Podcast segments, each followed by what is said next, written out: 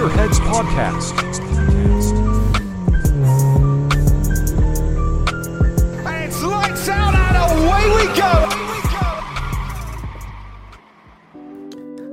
Olá a todos, sejam bem-vindos a mais um episódio de Vinguer Z aqui no vosso podcast. Estamos na vigésima edição, 20 episódios uh, já feitos, uh, 20 semanas de muito trabalho da minha parte a tentar trazer algo sempre. Hoje, para celebrar, trago Suélio Almeida, o Sim, uh, Sim Racing Coach Guy, o, possivelmente um dos maiores uh, treinadores de sim racing, podemos chamar assim, desta nossa geração. Está em todo lado, conta quase com 2 mil participantes na, nos números dele de sim racing. É patrocinado pela Logitech. Já está a iniciar a sua carreira como piloto uh, real, passando do mundo virtual para o mundo real, com o apoio de um, Tori Kanan. Por isso temos uma entrevista muito boa. A entrevista vai ser em inglês. Claro que sempre comuniquei com ele em português, mas a entrevista vai ser em inglês, como vocês sabem, para sempre chegar ao podcast em inglês.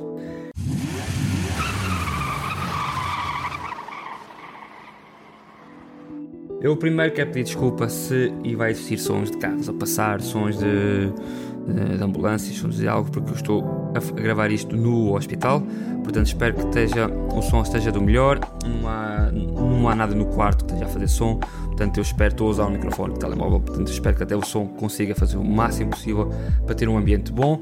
Vamos ver se conseguimos e vamos começar a falar das notícias sobre o podcast.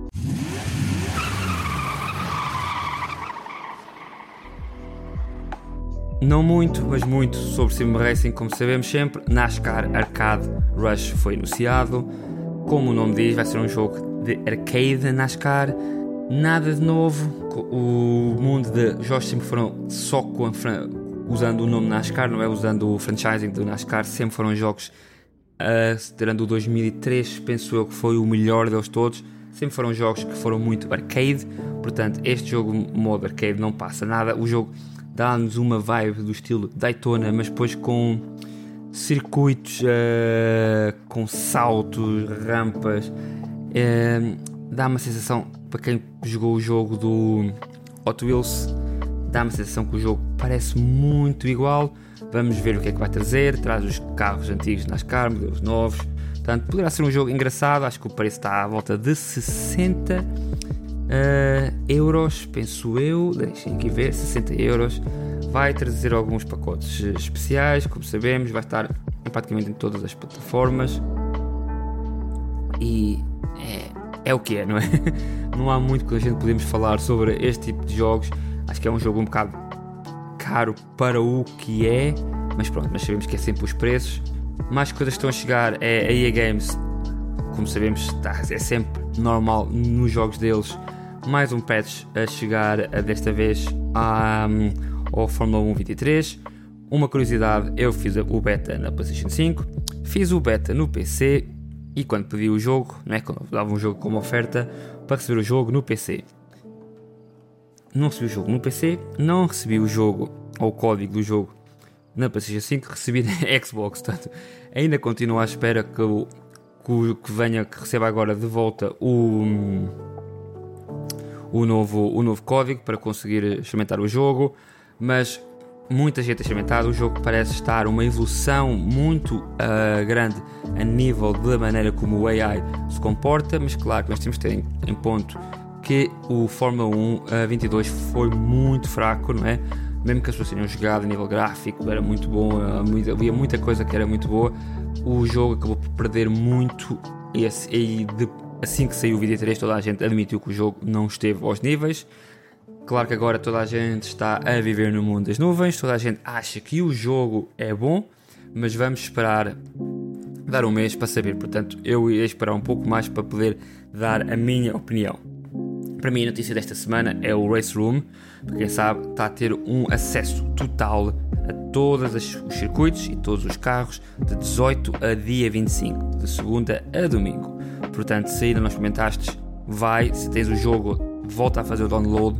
Vai lá e experimenta todos os carros. Claro que há muitos modelos que são iguais, não é? Tens muitos modelos de TC que vão do 2014 a 2016 e depois modifica para 2017 a 2020 e depois de 2020 a 21, 22, 23. Portanto, há muitos modelos que estão repetidos, mudando só um pouco a livery, mas como digo, são mais de 200 carros, mais 50 circuitos contando, claro que os circuitos contando sempre com as variações, por isso há muita coisa para experimentar. Eu experimentei já um pouco, gostava de ter experimentado ainda mais.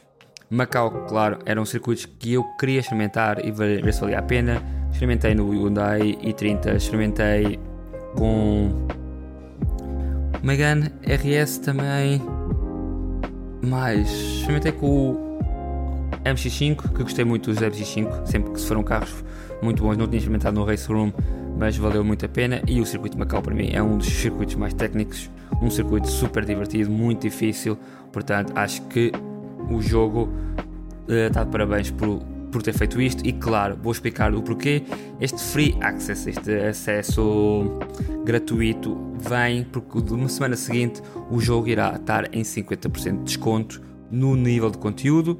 Será um, uma venda de verão, por isso acho que é uma jogada de marketing uh, excelente. Acho que eles estão.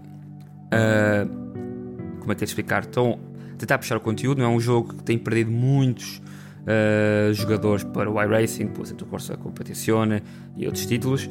Mas é um jogo que ainda merece o nosso nome, o nosso, o nosso carinho. Acho que a nível gráfico não é dos melhores, mas para quem salta para o jogo, aí experimenta o jogo, é um jogo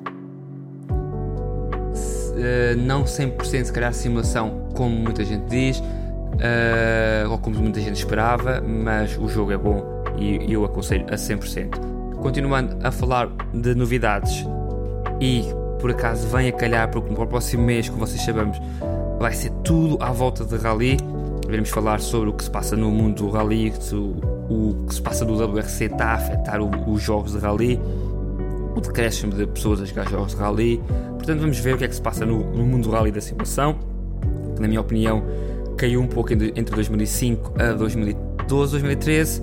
Depois surgiu com a ajuda do Ken Block, como começou a Chincana, é? apareceu muito mais uh, pessoas a querer jogar uh, Dirty 2, penso que era o título, e Dirty 3. Portanto, vamos falar sobre isso, vamos falar o, o, se o, os problemas do WRC está a afetar também a, a, malta jovem não se focar tanto nos jogos de rally. Vamos ver o que é que se fata, o que é que se passa e o que é que se, o que é que está a afetar. E para acabar as novidades todas, o automobilista que já confirmou que vai ter Le Mans e confirmou que vem um DLC com o Rallycross. O Rallycross já estava presente no Automobilista 1 e claro que não é nada de novidade, não é? Nós sabemos que eles usam o modelo da Madness Engine que está no Projeto Car 2 portanto, que saiu em 2017, que já tinha Rallycross. Eles adicionam carros que já dá para ver que é o Polo. Não, o Golf. Desculpa. O Não, o Polo, é o Polo. Peço, ah, nas imagens dá para ver o Polo. O Polo RX, dá para ver o Mitsubishi Lancer X também. Portanto, estão aqui carros uh, novos.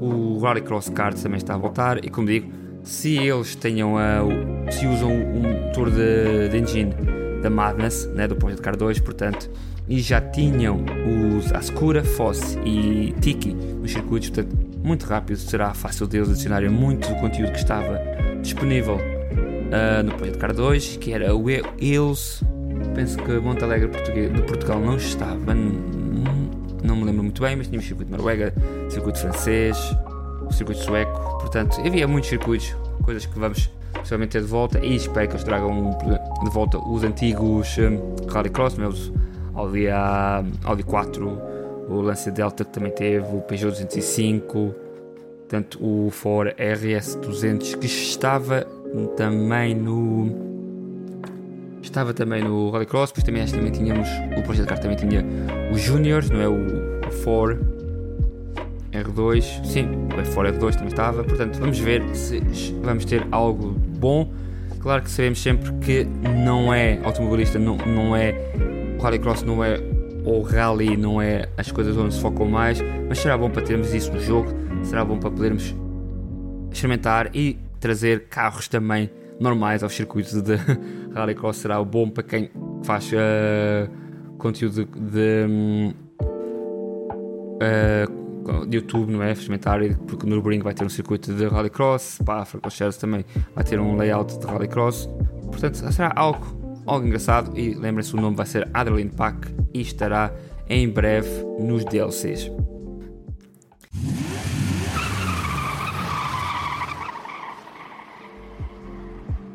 Antes de juntarmos à entrevista com o Sueli Almeida, é, vocês podem ver a minha voz está assim muito, muito, muito saltitante. BMW M3 Sport Evolution A30. Isto vou pôr o, o, link no Patreon, já não ponho um link no Patreon há muito tempo.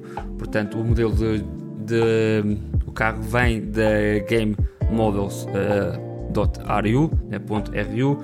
Podemos saber que é feito por russos.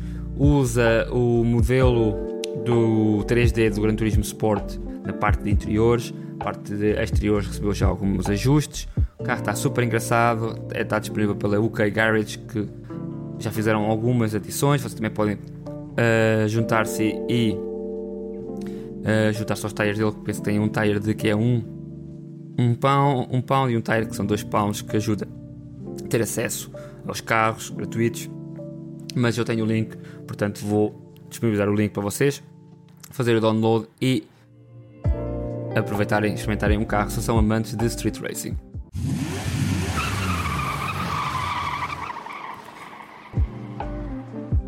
Antes de soltarmos o Suélio, lembrarmos que vocês podem se juntar a mim também no Patreon, podem suportar o canal. Eu penso que o Patreon está a subir os preços, eu não vou dizer que sim ou que não, estou à espera da confirmação, mas eu recebi um mail que eles estão a aumentar o preço ou a aumentar o preço que tiram de cada doação que é feita pelo canal ou cada vez que temos um Patreon.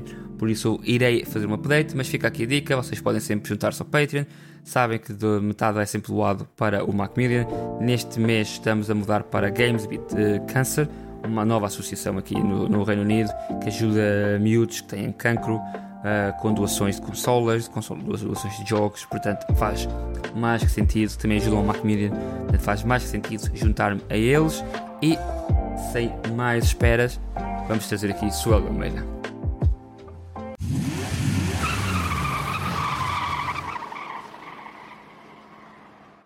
Welcome back to Gears Head, guys. Today we have a special guest joining us, someone who possesses a deep passion for sim racing and has established himself as a both as a skill coach as a professional driver. I'm thrilled to introduce you our guest, Suellio Almeida. Thank you for having me, man. Suellio, uh, you have passing hours and hours uh, owning your skills in the virtual world of sim racing and helping aspiring uh, sim racers to elevate their world. How started coaching on uh, as you how you started doing coaching? Yeah, so it's actually funny because um, I started coaching in a moment where I was about to stop doing sim racing. Okay. So I was planning to move to Montreal to do my master's degree in piano. And back then, I had a G29. Uh, it was my hobby. And I was already pretty fast. I was always very dedicated, uh, competitive as well. I've been always competitive. And um, my my girlfriend's mom gave me the idea of starting to doing starting to do coaching because I needed to get the money to pay for my master's degree in okay. piano here in Canada. So she gave that she, she she gave this idea like out of the blue, you know, like just ah yeah, I mean you're you're pretty good in this thing. Why don't you just start coaching for it? And I was like, well, yeah, that that might be a thing.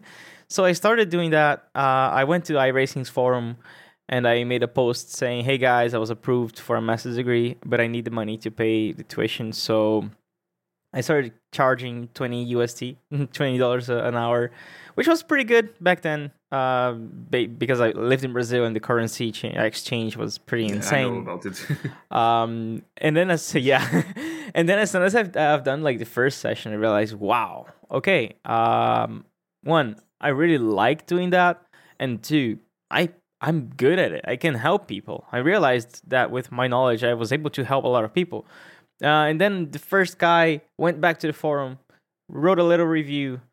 Then second guy talked to me, and then I started doing the second session. Then he went back to the forum, wrote a little review, and that started snowballing to a point where it never stopped. again. So that was in 2019, August of 2019, and since then I have done around 2,000 sessions.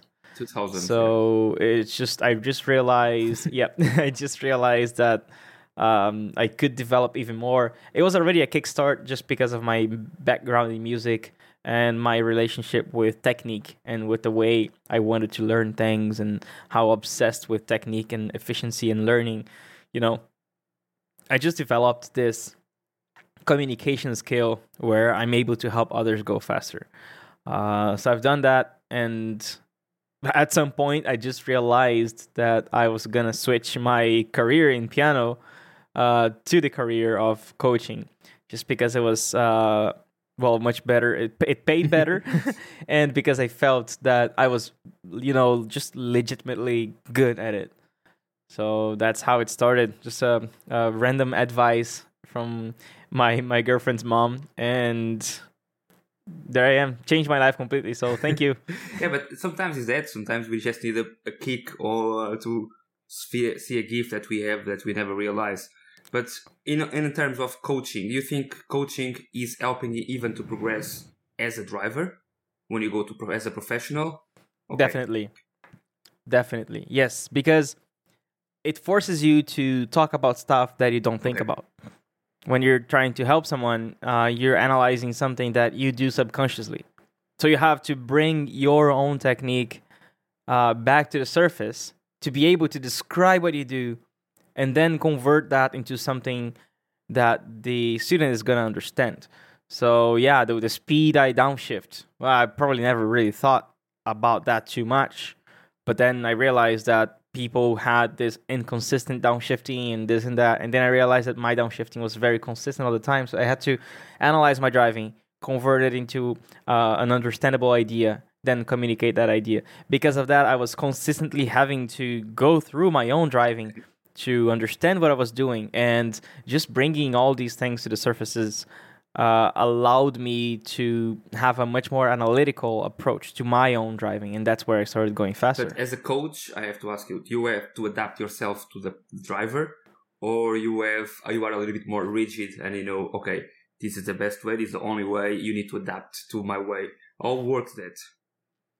Because everyone is different. Always okay. adapting. Always adapting. Always adapting. Uh, the way I talk, the way I teach, uh, eight-year-old driver is going to be completely different okay. to the way I teach a driver who is 65 and has lots of life experience and lots of other backgrounds. So it depends on what you drove before. It depends on your age. It depends on your personality. It depends on your learning styles. Anything, um, everything has to be personalized, basically. So that's why on the beginning of a session I ask, "What is your background? What equipment do you have? How long have you driven?" And, and then I start like creating uh, a profile for that student and then after that i see him driving i see the inputs i see that i kind of have the telemetry on my mind already just by seeing the little brake markers the steering uh, and then i start ta- uh, writing down all the patterns and then i try to connect with what he described uh, and he or she because I, I, have been coaching a lot of women too recently um, so yeah, it's it's definitely very specific from student okay, to student. That's good. That's good. But that's it's good for you because let me only ask you. I think the background of the piano, of uh, learning how to play piano, adapting to the different uh, uh, compass, the different time that you need to, to play the music, the dif- different like I would say BPMs. You think that help you as a driver too? Because we have to, uh, I learn piano. We need to learn how to be calm or to speed them in certain times and other times. So how that works Definitely, yes. Um, in indirectly, of mm-hmm. course, but you have to develop different skills, different reaction, precision regarding time, rhythm. Uh, everything sharpens your skills a little bit. I would say there are some like fundamental skills, reaction time, reflexes, visual skills. Um, just the way you feel your body, the way you feel differences, the way you feel uh, efficiency of your muscles, the way you tense up. All these things can be transferable. So yeah, definitely. Um, I've I've always been a gamer. You know, I've played like Counter Strike. I've played League of Legends and MMORPGs, games that required skills. Uh, and along with that, I was always playing piano as well. So I'm always like being that person that had the brain sharp just because I, I was super competitive, super obsessed by by being good at things. Uh, so yeah, it affects everything. The way the way the way you you play video games in a competitive um, approach affects the way I played piano, which also affects the play uh, the, the way I played uh, sim racing games and the way I drive in real life currently. Okay, that's, that's, amazing. And uh, let me only ask you: um, when you have a new uh, person that comes learning, you have to have a wide variety of tracks that you need. You need to see him or or cars. You straight away you let them jump in any type of car, or you obligate them to go like for example to MX5 where it's a little bit more slow for you learn, for you see the inputs, or you just let them jump straight away in a GT3. How it works this one. So if I was going out to you and I say I want to learn with you, what would be the steps? No steps, really? honestly. It's really, I just want to see you driving whatever car okay. combo you're comfortable with or you're planning to a race. So let's say you're planning for a race in two weeks. Um, then yes, I want to see you practicing. I want to see you learning the track. I want to see you doing your best lap time. Um, and and just having a goal, a specific goal, will make the student very motivated to keep practicing that. Because I don't like going to a random track that the driver is gonna forget after because they don't have a deadline mm-hmm. after. But if they have a race, they are motivated. Like they want to do well on that race specifically. So that's gonna boost their discipline to really apply everything that we can work on. So it can be any combo, any car, any track. I just want to see you driving because the way you drive, I mean, if it has more than three, four corners, um, then you're it's already possible to identify your driving styles and your patterns. So yeah, we, we do. I've did I've done sessions in short ovals. I've done sessions in Lime Rock Park and super short tracks, and boom, like able to find you know that pattern that little thing that you need to fix and then that affects every other combo okay. as well but all your coach is just based on iRacing or you start to open a little bit to other type of games? No that's to corsa so i it's open since years ago actually. I've done coaching in formula 1 game Assetto Corsa, Assetto Corsa Competizione, Gran Turismo, uh, Automobilista, Automobilista 2, Factor, real life footage, everything. Everything that has four tires and goes fast and corners fast, and you have to deal with like braking and cornering and downshifting and accelerating and dealing with grip in cars. Anything, anything that, that involves cars, I can work okay. with. And in terms of your favorite games, which games are uh, on the moment favorite? I would think Automobilista as a Brazilian one. it's funny. Um, well, I don't. I don't actually have any okay. favorites. I never had any favorites. Anything in life. Like I don't have a favorite color, favorite game, favorite this, favorite that. No, I just like to understand that that pl- that platform, that simulation has a specific behavior, and I have to understand that and maximize that. So. Uh, yes, some may be a little bit frustrating if I'm not doing fa- if I'm not going fast. But I always say like I love the tracks I'm fast at, and I hate the fast that I hate the tracks I'm slow at. So, well, I just don't like to pick a favorite uh, using that measurement, whether I'm gonna perform well or not. Uh, I prefer to just try to understand that specific one and go as fast as possible. In terms of physics and like re- whether it's realistic or not, I also don't have a favorite because cars in real life have very different behaviors, different tire compounds, different.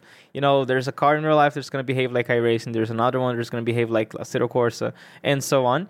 So I just say like understand the behavior of that simulator, understand what what makes you faster, and then try to apply okay, it. This, this, and how it works with the setups. So in car setups, you let the students choose their own setup, or you have a little bit more firm hand how that works because a lot of people are a little bit. Uh, same thing. Uh, I, I, I want to see them driving. Sorry.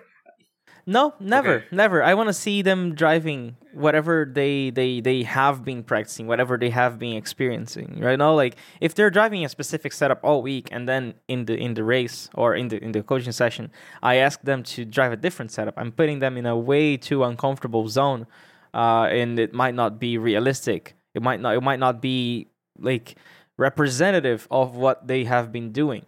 So I want I want them to be incredibly comfortable in doing whatever they're used to, even if the setup is wrong, because then we can during the session identify, hey, like the setup is behaving a little bit weird. Let's try this change or that change. So yeah, it's even for the setups, it's completely open, and we can definitely work on setup as well.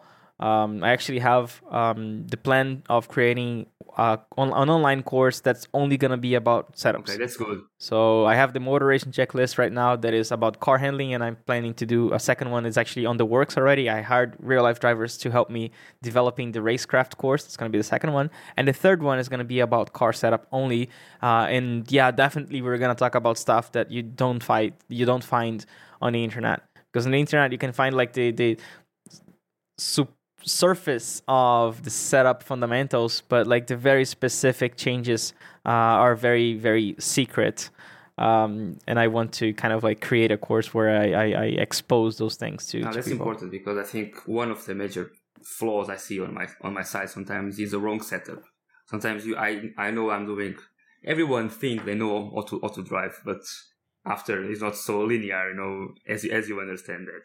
So uh, sometimes I think I'm really, really fast, I'm doing well, but for example, I'm doing well in Gran Turismo. But when I move from Gran Turismo, for example, the 7 or the Sport, when I move it to Assetto Corsa, sometimes it's completely different the way of the way of driving and the adaptive when I need to adapt myself is where I fall completely. But how you work with that adapt? Because for example, Gran Turismo, and I saw that you have been doing Gran Turismo, how was to adapt to a game that is completely different from all all of the all of the other ones. Um. So yeah, that that is my obsession. Is realize is trying to figure out how to adapt as fast as possible to to a different sim, to a different car, and I I have actually well, I'm writing a book, and there's a chapter there that I call driving the car versus driving the line. So basically driving the line is trying to figure out the optimal line for the track but you can do that optimal line while being super slow. You can do the, the, the best line possible. If you're one kilometer per hour it's not gonna go fast. Driving the car is a different approach where you're trying to feel that you are on the limit of grip of that car regardless of the line what you're doing. So what i try to do is blend these two approaches. I'm driving the line but i'm also driving the car. I'm driving the optimal line or but but at the same time, I am trying to extract as much rotation as possible from the car, from the car, as much braking as possible, and I, I want to understand how the car behaves. Uh, and in the moment I'm trying to feel the car and, and how what what it's capable of, I I, I try to not be too um, obsessed about the line. Sometimes you're carrying a little bit like let's say you're you get into a corner and you're like five kilometers slower than the than the optimal speed, but you don't know the what is the optimal speed yet, right? So you're testing that the corner is 100 kilometers per hour, but you're doing it at 95. So what I do is I try to rotate it as much as possible, and then I realize that the car is capable of turning more than necessary. So that is my driving the car approach. I realize that at that speed the car is able to turn more, and that immediately tells me, hey, I can carry a little bit more speed on this corner on the next lap. So I'm consistently trying to find a place, the right speed where I am driving the car and driving the line. And this is the method I use to find speed as fast as possible in a new track, in a new combo, in a new game, anything. Okay, and how it works with the setups of the wheels. I'm quite intrigued because everyone, I would say everyone think, oh, I have the best setup. I have the best uh, force feedback for the wheel. But how it works that, how you can because a lot of times we have the wrong setup and we don't realize. Well, that's the thing. Uh, there's no easy answer to this one because you have to test. You have to ask for someone who is more experienced. Uh, you have to try different settings and ideally have the, the, the strongest steering possible and the, the, the, the hardest braking possible to just, just so you get uh, more feel and also make sure that the settings are linear so there's no distortion going there's no there's no brake curve going. Uh, but again like it really changes from game to game. Even from car to car in real life you can have a car that has like power steering that might not be ideal. Uh, sometimes you don't have any choice. It's if it's a stock car um, that is converted into uh, a race car and you have that like brake boosters and power steering, you really don't feel a lot. It would be ideal to not have these so you can feel more the fronts and so on. So regardless of what you're doing, if it's real life or sim racing, uh, you have to test, you have to ask, you have to be around faster drivers, and you have to kind of mimic what they're doing, what settings they have, and then from there you start building your knowledge of what works for you uh, and what doesn't. As but sim racing is a is a virtual world, as you can call it now. Uh, it still evoke a little bit of a sensation of uh, tension and pressure, especially when you are doing endurance races. How you address that to your students? How you learn teach them how to learn how to manage the tension on your body, how to stay focused on, under these uh, situations.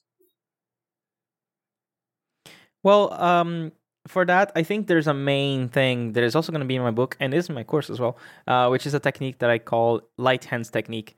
Uh, I mean, other coaches will say, well, you have to relax your hands, you have to drive the, with the pinkies, you have to like feel the the the, the steering but I go kind of deep into that in a way that there's a place to have light hands under heavy braking and the turn in you want to feel the force feedback because you you're not only turning with the steering you're also turning with the trail braking and you're also turning with the engine braking. So you have three tools trying to make the car rotate and that might be too much for the car. So if you have a death grip and you really like grip the wheel too hard into the corner you might spin on entry because of that. So that is the most important place to have relaxed hands so you can feel more precisely what you're doing with the car. And then that brings up also like what you're doing with the engine braking what you're doing with the braking and the car setup. So everything kind of like gets uh, connected and combined when you're trying to be more relaxed but if you're not relaxed, then you can't even feel these things. So that's the thing. Turn in, super important. Mid corner, not that much. Mid corner, we can actually kind of like force the car a little bit more. But then exit, again, you want to relax your hands, uh, especially on the late exit um, because that's when you get you're getting like most of the power. And if you have like if you try to force the car at the same time you're flat out, you can spin. And in real life, that's very dangerous. So like these are the things. So pretty much what I have kind of like a an arc where the early turn in and the late exits are the places where you should be relaxed but mid corner and early exit are the places where you you can be a little bit more assertive with the steering wheel um, in a way relaxing your muscles overall. Not only the ones you're using but also the ones you're not using. It's very common uh, for people to be overly tense. Um, when you when you are relaxed you spend less energy. Your brain is free to connect communicate with the car more. So it's very very very important. If you if you need to drive for an hour in real life and you're tense you're gonna be dead at the end. So it's just a matter of like using your energy smart. Yeah. You know? Yeah, because a lot of times you even when you go and uh, to, with some friends, you see that a lot of times they put the shoulders down. You know, when they put the arms, lock the shoulders, and I always if I do like this after two three minutes turning, you you feel all the pain on your back, all the pain on the upper shoulders, and I think that after take you uh, movements for when you go further on the race because after you are in pain you you don't turning so smooth. So I think that is one of the points that you made a video, a very short video where you talk about that and all that help you a lot. But in terms of um, th- that learning about your body, you think that come from the piano too? Going back to the piano, I think the piano probably help you to learn how to control that tension. Definitely. Yes, absolutely. I was a very tense pianist, actually. I am still probably because I have brought like some many bad habits from my childhood where I where I was really like learning without a teacher and trying to rush and and and play pieces that were too difficult and that definitely caused even more tension. I am aware of it now, although some of these bad habits are very, very, um, in, pretty much built in my body already. So I'm always trying to limit them. But yeah, for sure, for sure. I mean, it's all about being energy efficient in the piano because you're playing so many thousands of notes uh, in half an hour. um, and if you if you can't keep up you're gonna just like lose focus and start making mistakes and like I've I've, I've played in competitions international piano competitions and to be able to endure all that and to be able to to express i mean piano is an art so it's not about like only the notes but about the message that you want to uh, communicate and that is that needs to be free so as soon as you get like muscular tension, you're like, ah, you're not talking anymore. You know, here I'm I'm relaxed. I'm talking to you. I'm saying words. The words are the notes in piano, right? If I'm like this, uh, I'm trying to talk to you. I, I I'm not able to convey a message at all. So that's the same thing for anything. If you want, like, did, what is the end goal? The end goal is to um, communicate and uh, you know make people emotional with the music. Yeah sure okay then you have to convey that through the playing and the and being intense will block that. What is your goal? Oh my goal is going fast and and and maintaining that pace. So what you need to do is find only enough that is necessary for you to go fast uh, and not spend any extra energy that is unnecessary after that. If you do spend extra energy, you're probably uh, in a disadvantage or you're spending you're you're you're, you're struggling a lot more to have those same lap, lap times if you compare to a driver that is doing just enough in person. Yeah, you you talk something very funny because you remember me a, a teacher that I, when I was learning piano too in school that sometimes of course on the end of the year or end of the month you have always some plays on beginning. And I remember we, we were doing something and sometimes well, if I was doing one he came to me oh today you play like a Robocop. You just come you just go pum pum pum, and that's it. Wow, uh, they the way that you touch the things make you feel, you know, the way that when you touch uh, a key and everything make you know if you are enjoying playing, if you are not enjoying playing, and, and I think it's the same on, on cars. I think sometimes people go so, so tense when you are driving with other with other ones that I don't know, people get and you see now on sim racing, people get very competitive, but on the wrong way. You are not seeing this one. You don't see that people get so frustrating so fast. You know, if someone passes me, I will wait for the next corner because they will make a mistake and I will be able probably to pass. I will study him. I will see where I can pass him. No rushing. And sometimes you see that people rushing too much and make the, all the racing going a chaos. But before we move to talking about, a little bit about your professional life, what is the most common challenge and the biggest roadblock you've been facing as a sim racing coach? Um, well, I think uh, the main thing for me is that as soon as I moved on to professional coaching, I did not have the time to practice as a competitor anymore. So it was a struggle this year to realize that I was not going to be able to to compete in the top 0.1% or to compete in world championships or to compete in PESC. You know, I just had to accept that okay, if I'm if I'm becoming a coach, if I'm becoming a, a content creator, I am going to have to abandon competitive racing. Uh, that is the that is the main thing. Like I just could not find the time. I'm the same here. Beautiful, amazing. I have not touched it in seven days because I'm working on my book, because I'm working on my next course, because I'm editing videos. Um, and that is the thing. You have to def- decide what you're going to do with your time. And my decision was to uh, just focus on what I have as a biggest strength, which is coaching. So I'm a much better coach than competitor, and I just accepted that in 2023. 2023 was tough. 2022 was tough. I was like, uh, I don't, I want to practice. I want to do this and that, and but you can't. Like if if you're choosing something specific, uh, you're just not, and you want to be the best at it. Uh, the other things you won't have time for that. And which was the best student that you have been? Because I know a couple of them been already doing well one of them on PESC, I think in oh, silver. I think it was on Austria that he had the first win for the Porsche uh, in iRacing Cup. But with other drivers, are you coaching in the moment? Um, I mean, it, it, the level spans a lot. Uh, I have coached some at least two or three drivers who are currently, or not not currently, but who who participated in iRacing's World Championship, which is the Porsche Esports Super Cup. Um, and I have coached drivers who are going to qualify this year, who are going to try, who started with me when they were 1,000 iRating, now they are 7,000 iRating. I have some students who who went from 3k to 7k and now they're like um, the, one of my students got a P6 at the Sebring 12 hours uh, on the top split. And he was it was insane the performance. They were ahead of williams esports. They were ahead of like some amazing teams who are focused 100% on that and like 9000 10000 iRating. So i do have some students who who who really dedicate their lives after and they they realize they found they're very good uh, and they they follow the right they're super disciplined so yeah definitely. I have uh, i would say at least five or six uh, students that are dominating currently. That's good and um, I want to ask you, uh, always been coaching, helping you as a professional, because you've been start doing some professional races.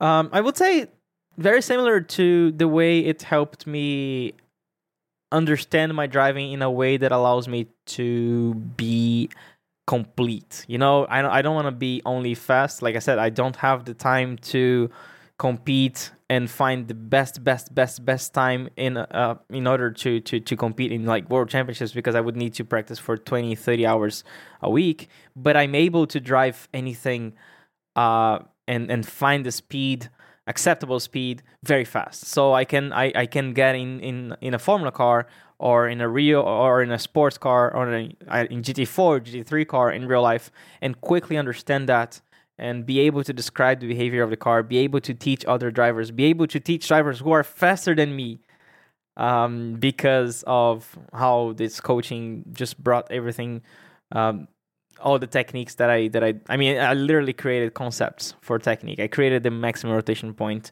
I developed concepts like active counter steer, passive counter steer, um, and biting the apex. I have some expressions um, that definitely that might seem even like pretty simple, but high level drivers might forget about, might just miss out on that little detail that might help finding them two tenths per lap. And two tenths per lap at that level might be just the difference between P1 and P15. So for sure, um, I think the the same way it helped me go faster and become a more complete driver in sim racing, it also helped me being able to to do well in real life in any okay, combo. That's good. And you, how you see this uh, new upcoming of uh, the new generation? Because young people, as you know, when they come, they are faster than us on any type of game. You see the evolution always. So you think it's a big evolution on the new generation in terms of sim racing, and if they're gonna progress that evolution to in terms of motorsport too. A hundred percent, a hundred percent. The newer generation of drivers will have sim racing as a as a as 99% of the track time. Think about that. You're you're you're able to spend 30 hours practicing in a week uh in the sim and and those skills you're going to polish skills that would be much more difficult to polish in real life just because it's expensive to spend such time um, and i can see already many car champions being also super fast in the sim. Max Verstappen is the first famous example of a driver who is good in both. Uh, and we're starting to see more and more and more and more and more um, drivers who dominate both ends and realize that they are they complement each other. So I would say from for the next generation, let's say the next 20 years, all racing drivers who are successful will have sim racing um, as a training tool think, for them. I think so. I think the same. I think I think Lewis Hamilton was one of the persons that's more vocal about not using uh, sim racing, as he said that he need to adapt himself to use eyes instead of using the feeling on a car. But I think it's an evolution so so huge, even on the last two years, on terms of sim racing hardware. You know, you have so much good wheels coming, uh, so everything is changing. Because I start with a Logitech G920, probably you start with the same. You know.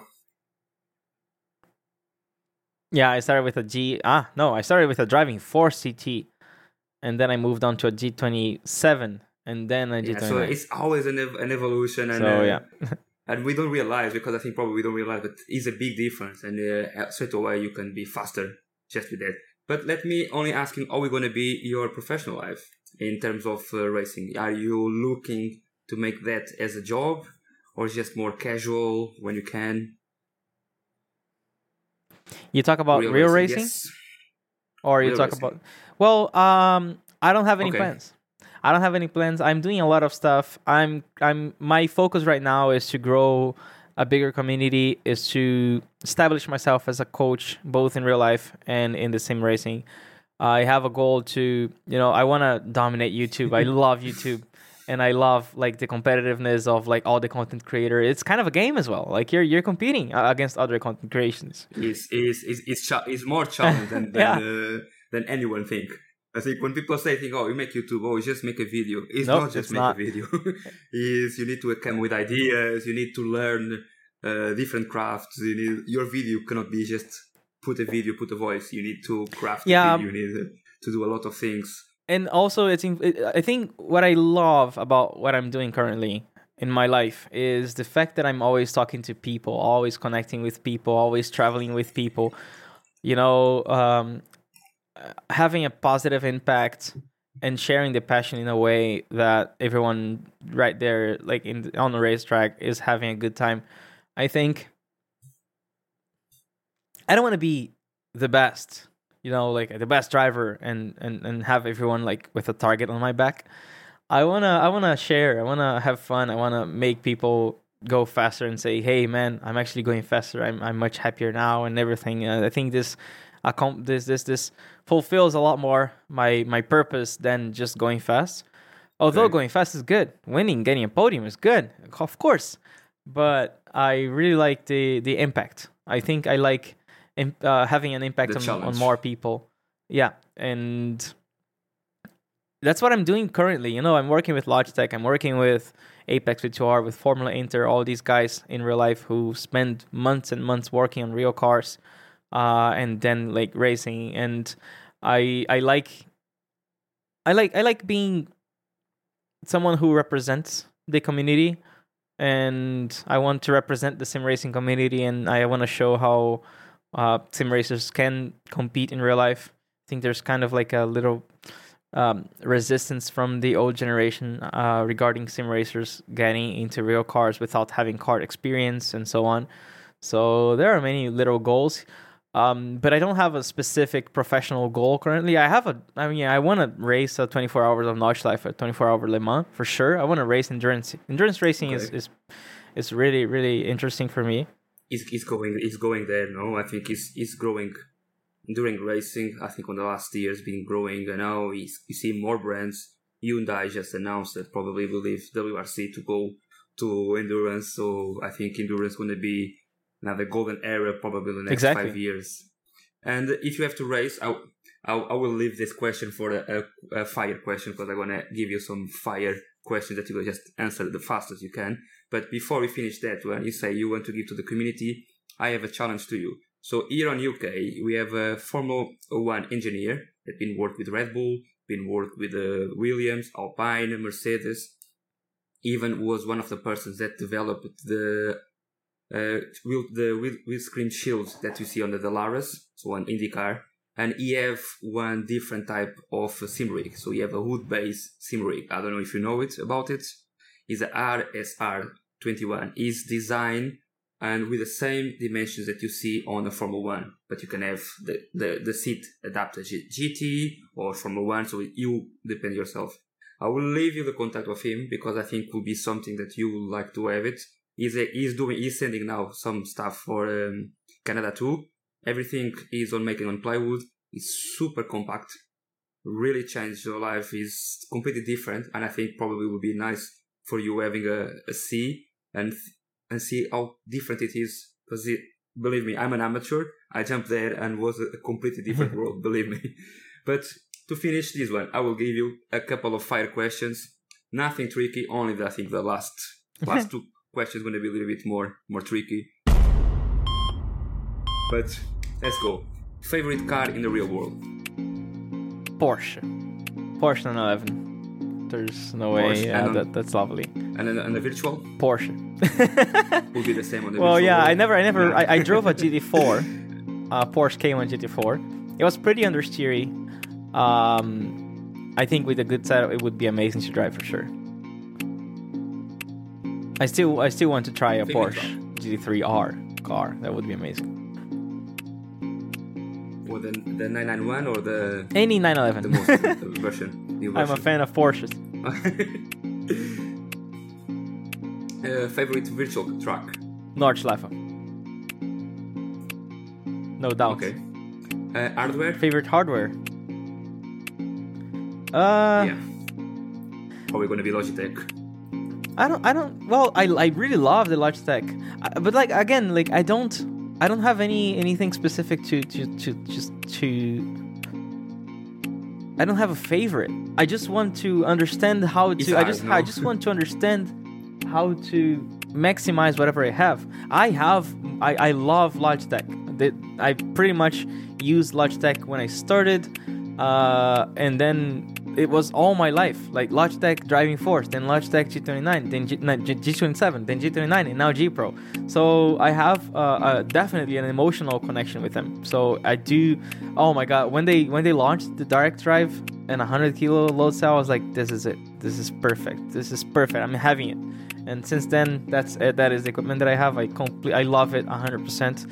I think uh, I'm kind of biased because I always used Logitech all my life and it's it's emotional for me to be able to to work for them and and for to have them you know partnered with me so yeah i, I have to go with it it's, it's really like uh, they, they they represent most of my story Yeah, they, I, I compare Logitech.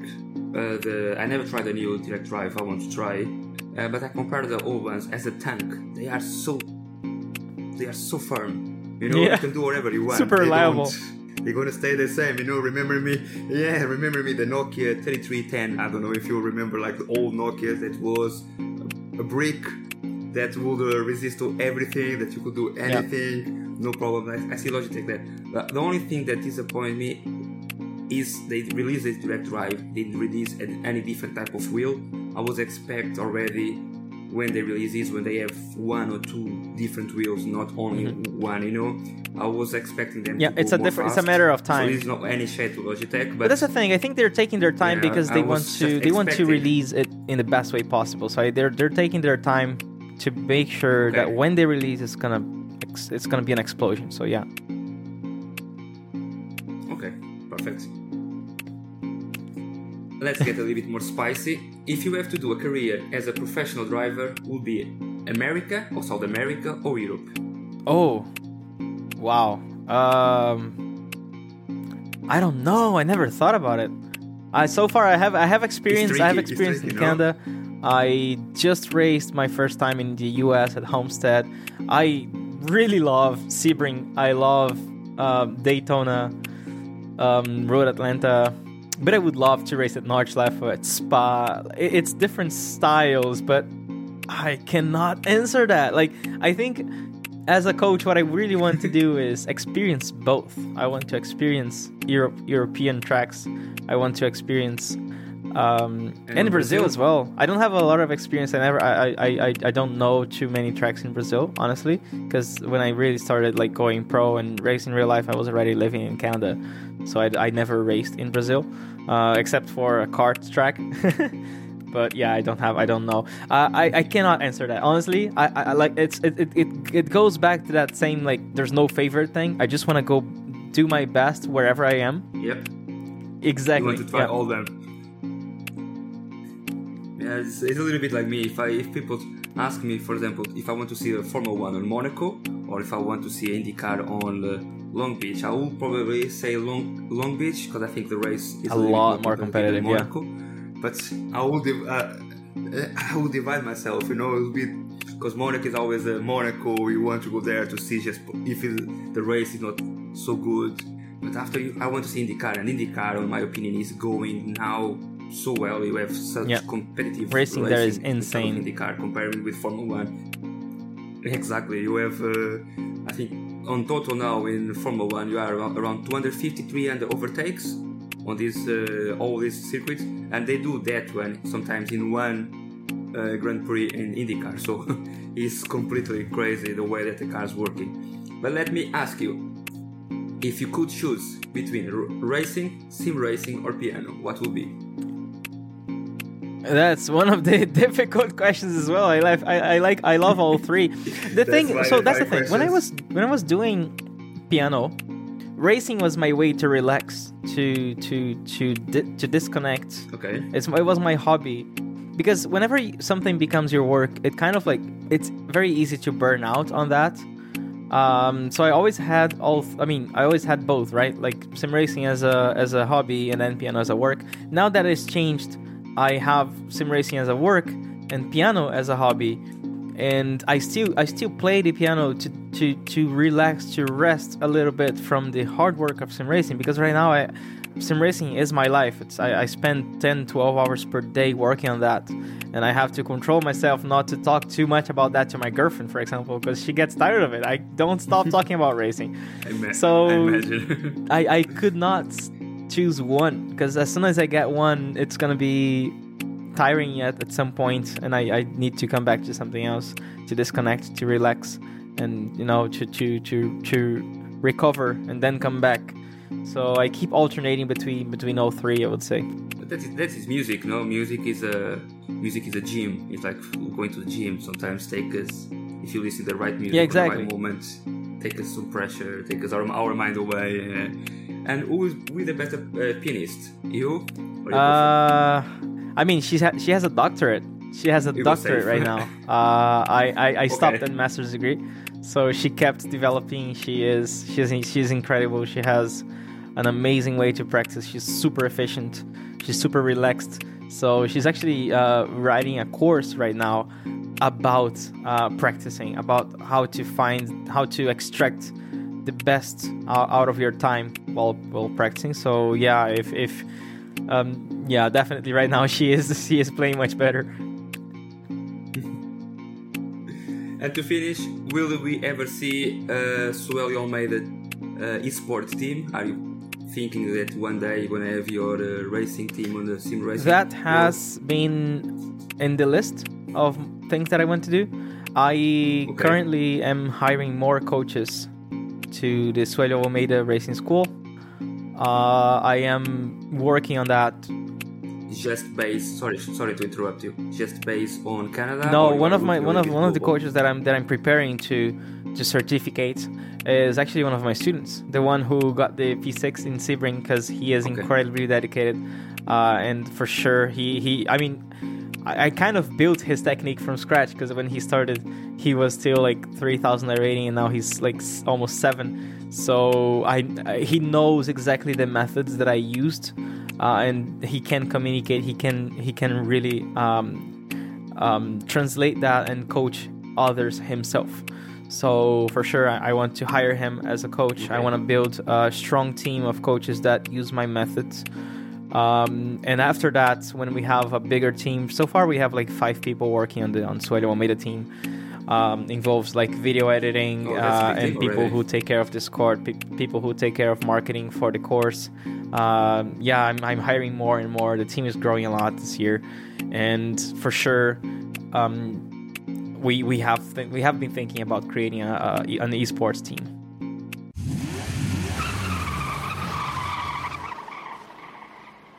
That's perfect. But for my part, is everything. I've been already taking too much of No your man, time. oh good. I know you've been busy lately, but thank you so much for being with me. I think it was a pleasure. I think is you was on my checklist to ever talk with you. He's another Brazilian uh, driver, Brazilian person involved with the sim racing that I would like to talk, and is Tony Kanaan. I think Tony is a great person, and I will is. is yeah, I drive for him in the in the Texaco esports team. Oh, I, I didn't I didn't know that. Oh, so look, I'm I'm a big Me fan too. of him. I I think he he's he's such a great talent. Uh, I think he was missing him on Formula One. I know in IndyCar he made it very well, but I think if he had come to Formula One, he would be fast, and he's probably one of my favorite drivers ever. Uh, comparing, it's probably the same be Barrichello, but in different ways. But I think Tony always he never give up, and I think he's probably one of my my favorite drivers ever. But once again, Sueli, thank you so much for being with Thank us. you so much for pleasure. having me, man. It was super fun.